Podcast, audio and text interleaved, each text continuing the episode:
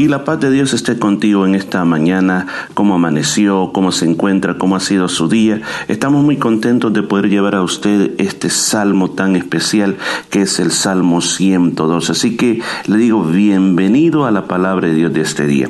Entonces vamos a este salmo y este salmo comienza con una palabra que ayer la expliqué y igual que el Salmo 111 comienzan con la palabra aleluya. Dije que el significado de esta palabra es alabado sea Jehová o alabado sea nuestro Dios. Eso es lo que significa una expresión, es una expresión de gozo, una expresión de que demuestra toda nuestra gratitud delante de Dios. Entonces después dice, bienaventurado el hombre que teme a Jehová y en sus mandamientos se deleite en gran manera.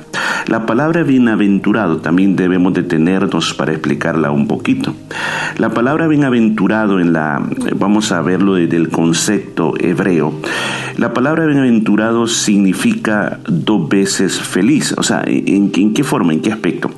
Para ellos, en su forma cultural o en su forma de hablar, para decir que algo era excelentemente, excelentemente bueno, se le decía doblemente. O sea, por ejemplo, si estabas eh, de verdad bien alegre, puedes decir aleluya, aleluya. Ah, si estás feliz, tú puedes decir feliz, feliz, estoy muy feliz, feliz.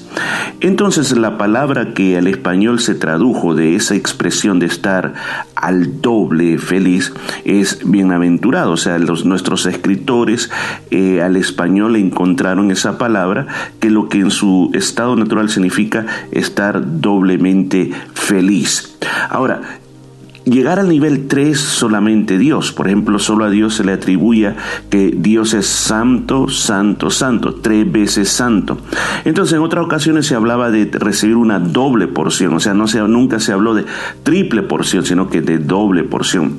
Entonces, aquí está hablando de que es inmensamente feliz, es inmensamente dichoso el hombre que teme a Jehová. Se recuerda también de que en el versículo 10, el último versículo del salmo anterior, se habló que el principio de la sabiduría es el temor a Jehová y explicamos exactamente todo lo que eso significaba. Entonces aquí está diciendo que el tenerle respeto a Dios, reverenciarlo, ponerlo primero en nuestras vidas, hacer lo que Él dice, eso hace a un hombre totalmente feliz. Si se puede ver, no se está hablando que el dinero es el que hace una persona inmensamente feliz.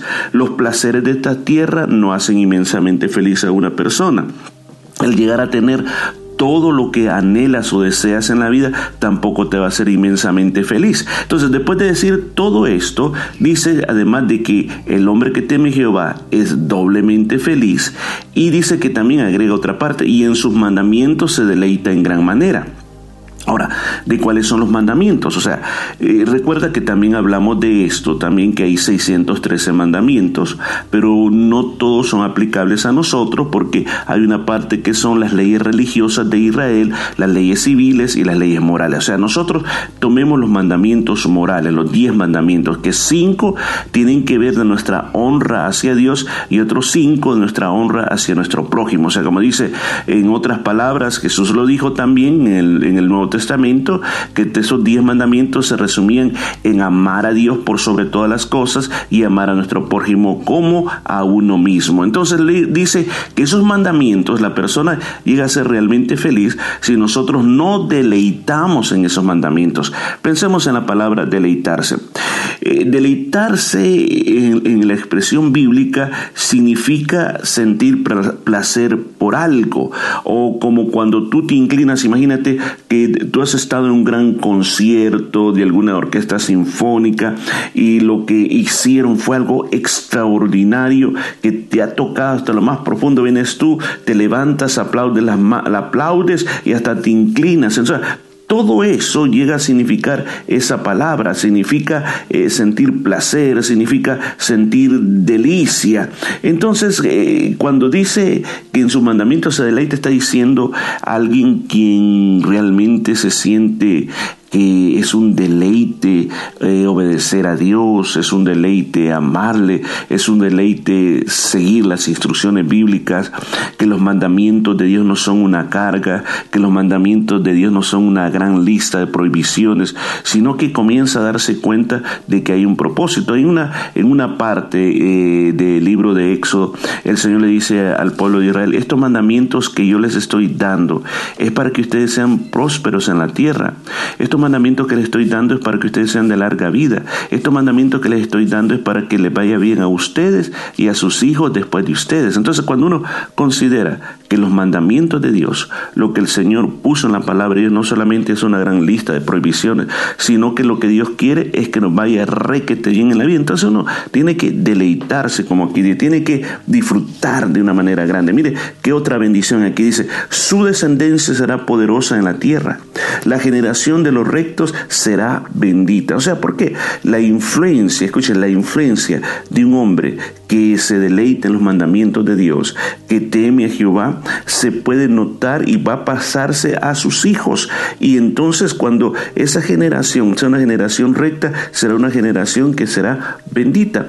Pero tal vez quizás usted puede decir, mire, mire hermano, yo fíjese de que yo he sido una persona, de que yo siempre he amado las cosas de Dios, he estado en la iglesia, pero de repente me doy cuenta que mis hijos se me han desviado a pesar de que yo les enseñé todo lo de Dios. Yo le digo, paciencia.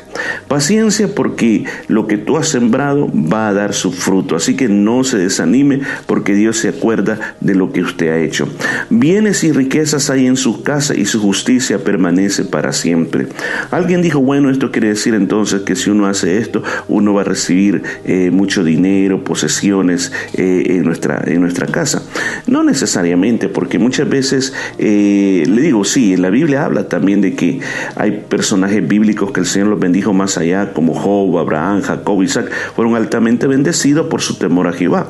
Ahora, lo que sí Dios ha prometido en la Biblia es que no te va a faltar nada, o sea, que vas a tener alimento, ropa, casa, no vas a andar mendigando, o sea, el Señor dice, yo voy a, a tomar cuidado de todo, absolutamente de todo lo que tú necesitas en tu vida.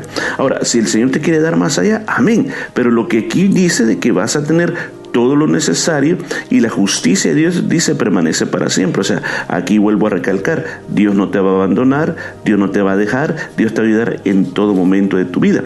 Versículo 4, resplandeció en las tinieblas luz a los rectos, es clemente y misericordioso y justo. Aquí vuelve a poner más peso sobre esta promesa. Cuando nosotros estamos pasando situaciones difíciles en la vida, ¿qué es lo que hace Dios? Eh, es nuestro libertador, nuestro proveedor, nuestro ayudador, nuestro sanador.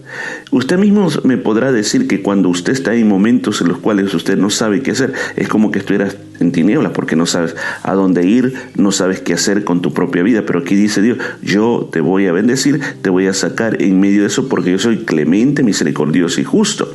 Versículo 5, el hombre de bien tiene misericordia y presta, gobierna sus asuntos con juicio. Entonces aquí está diciendo, o sea, seguir a Dios, temer a Dios, guardar los mandamientos de Él, te va a dar un carácter en la vida. Escucha, te va a dar carácter. Déjame explicarte esto. Personalidad es lo que nosotros manifestamos cuando estamos con otras personas. Hay diferentes tipos de personalidad. Temperamento es lo que nosotros eh, somos dentro de nosotros, o sea, cómo nosotros este, en realidad nos manifestamos ante las diferentes situaciones de la vida. O sea, el temperamento se dicen que muchas veces es hereditario y tenemos ese tipo de temperamento dentro de nosotros. O sea, a veces dicen que hay personas que son bien explosivas, tienen un temperamento explosivo, otras personas que no, que son tranquilas, tienen un temperamento bien tranquila. Dice, bueno, eso es una herencia, pero eso es lo que tú eres en realidad, que muchas veces no se da a conocer delante de las otras personas, sino que solo yo me conozco como yo soy. Pero luego existe el carácter. El carácter es lo más profundo de nosotros, que es donde podemos decir el origen de por qué somos como somos. En otra parte de la Biblia le llama hasta el corazón de la persona. Entonces nuestro carácter puede ser un carácter débil, que a pesar que sea una persona explosiva y a pesar que yo me veo una persona que hablo y no me avergüenzo, pero dentro de mí estoy lleno de temores, eh, soy una persona que comienzo algo, lo abandono. Entonces mi carácter en lo más profundo eh, no ha sido formado, no ha sido fortalecido Entonces, la palabra de Dios sabe para qué sirve. La palabra de Dios sirve para hacerte fuerte el carácter en ti, para que tengas un buen temperamento y una verdadera personalidad. Entonces, lo que aquí está hablando la palabra de Dios te ayuda a que tú tengas un carácter correcto. ¿Por qué? Porque dice, el hombre bien tiene misericordia y presta, gobierna sus asuntos con juicio. Esto solo se logra cuando hay un carácter correcto. ¿Qué más dice? Por lo cual no rebalará jamás, en memoria eterna será el justo. O sea, por eso digo, el carácter, fortalecer el carácter es algo bien indispensable para ir correctamente en la vida. Otra forma de decirlo es llegar a una madurez, eh, llamémosle bíblica, una madurez espiritual, te va a ayudar a ser fuerte en todas las etapas de tu vida. Dice, no tendrá temor de malas noticias, su corazón está firme y confiado en Jehová. Eh, muchas veces el temor nos ataca en nuestra vida y de todo, ay, si pasa esto, si pasa lo otro, a veces nuestros hijos no están en la casa y nosotros estamos, ay, no, ¿qué, qué habrá pasado? ¿Les habrá pasado algo? O una enfermedad, comenzamos a pensar lo peor, esperamos lo peor, pero cuando uno tiene un carácter firme, uno dice que su corazón, por aquí dice su corazón está firme, otra versión de la Biblia dice su carácter está firme. ¿Por qué? Porque está confiado en Jehová, porque sabe que Dios hará cosas grandes, sabe de que si Dios está conmigo, ¿qué voy a poder, qué, para qué voy a tener miedo? Dios va a resolver, Dios está protegiendo, Dios está cuidando, yo no sé qué va a pasar el mañana, y cuando llegue a viejito, no sé qué va a suceder conmigo, no tengo ahorro, no tengo nada, pues bueno, yo te digo, Dios está contigo, si tienes ese carácter firme en el Señor, debes esperar lo mejor de Dios, dice, asegurado está su corazón, no temerá hasta que vea en sus enemigos su deseo. Dice, asegurado está su corazón ¿En quién? En Dios. Ahí está asegurado su corazón. Por lo tanto, no tiene miedo. Entonces, qué importante es que nuestro carácter lo afirmemos en Dios, lo aseguremos en Dios, para que dejemos que Dios haga el resto. El profeta Isaías dijo de que Él guardará en completa paz aquel cuyo pensamiento en ti prospera. Entonces, cuando dice que el pensamiento de uno eh, prospera en Dios, o sea, el carácter de uno prospera en Dios, nuestro corazón está seguro. Dice, reparte a los pobres, su justicia permanece para siempre, su poder será exaltado en gloria. Ahora, todo esto que está hablando la palabra de Dios es lo que el, Señor puede hacer a través de la vida de, una persona. Alguien dijo, necesitamos que nuestra fe tenga obras.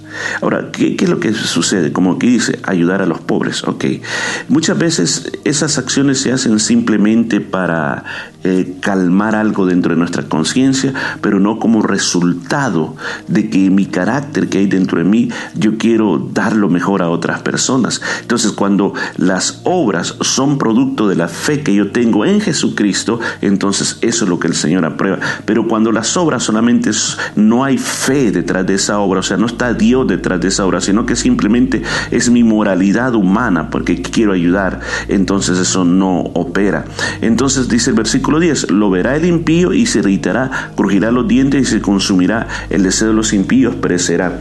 Cuando uno camina, escucha, cuando uno camina en el carácter, en la madurez espiritual, eh, y hace lo correcto y te mira que Dios está contigo, algunas personas dirán que bueno, yo quiero ser como ella o como él, pero otras personas no, por el contrario, te odiarán, te harán la guerra, pero no podrán porque mirarán que Dios está contigo, te tratarán de destruir, pero no podrán, ¿por qué? Porque se darán cuenta que Dios está contigo. Qué palabra más hermosa la de este día. Atesorémoslas en nuestro corazón y crezcamos en nuestro carácter. Vamos a orar, Padre, te damos gracias por la palabra este día. Te suplico que nos ayudes y que podamos tener ese carácter que tú deseas. Señor, que podamos crecer en esa área de nuestra vida, para que día a día nos podamos volver más fuerte en ti. Todo lo pedido en el nombre de Jesucristo. Amén y amén. Bueno, nos escuchamos el día de mañana con otro salmo totalmente nuevo. Ponga sus manos en su corazón, por favor. Ponga sus manos en su corazón. Y míreme por un momento. Estamos tan acostumbrados amanecer que se nos olvida que el dueño de la vida es solamente Dios. Qué bueno que tenemos un día más para bendecirle, para agradecer el nombre de Cristo.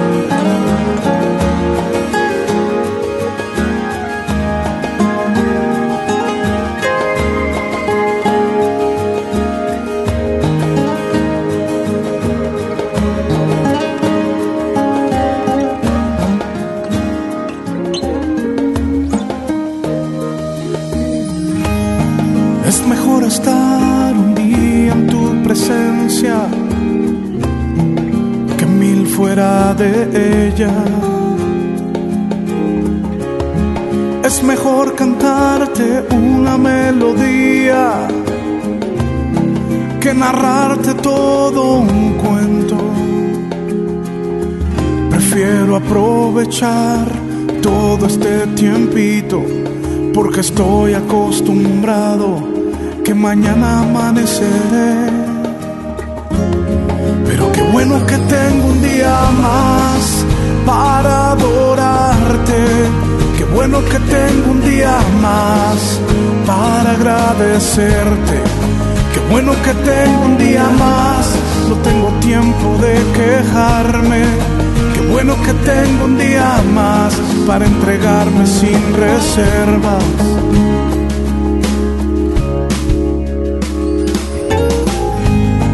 Es mejor estar un día en tu presencia fuera de ella. Es mejor cantarte una melodía que narrarte todo un cuento.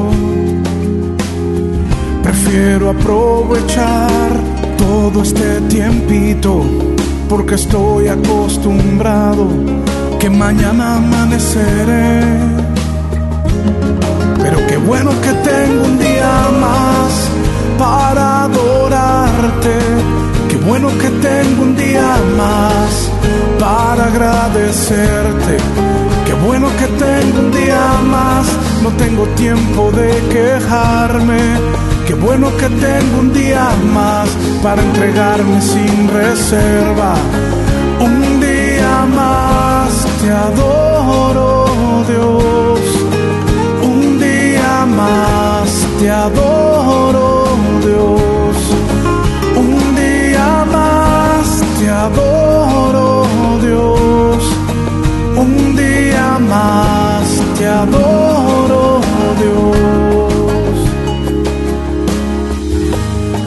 Un día más para adorarte. Un día más para entregarme.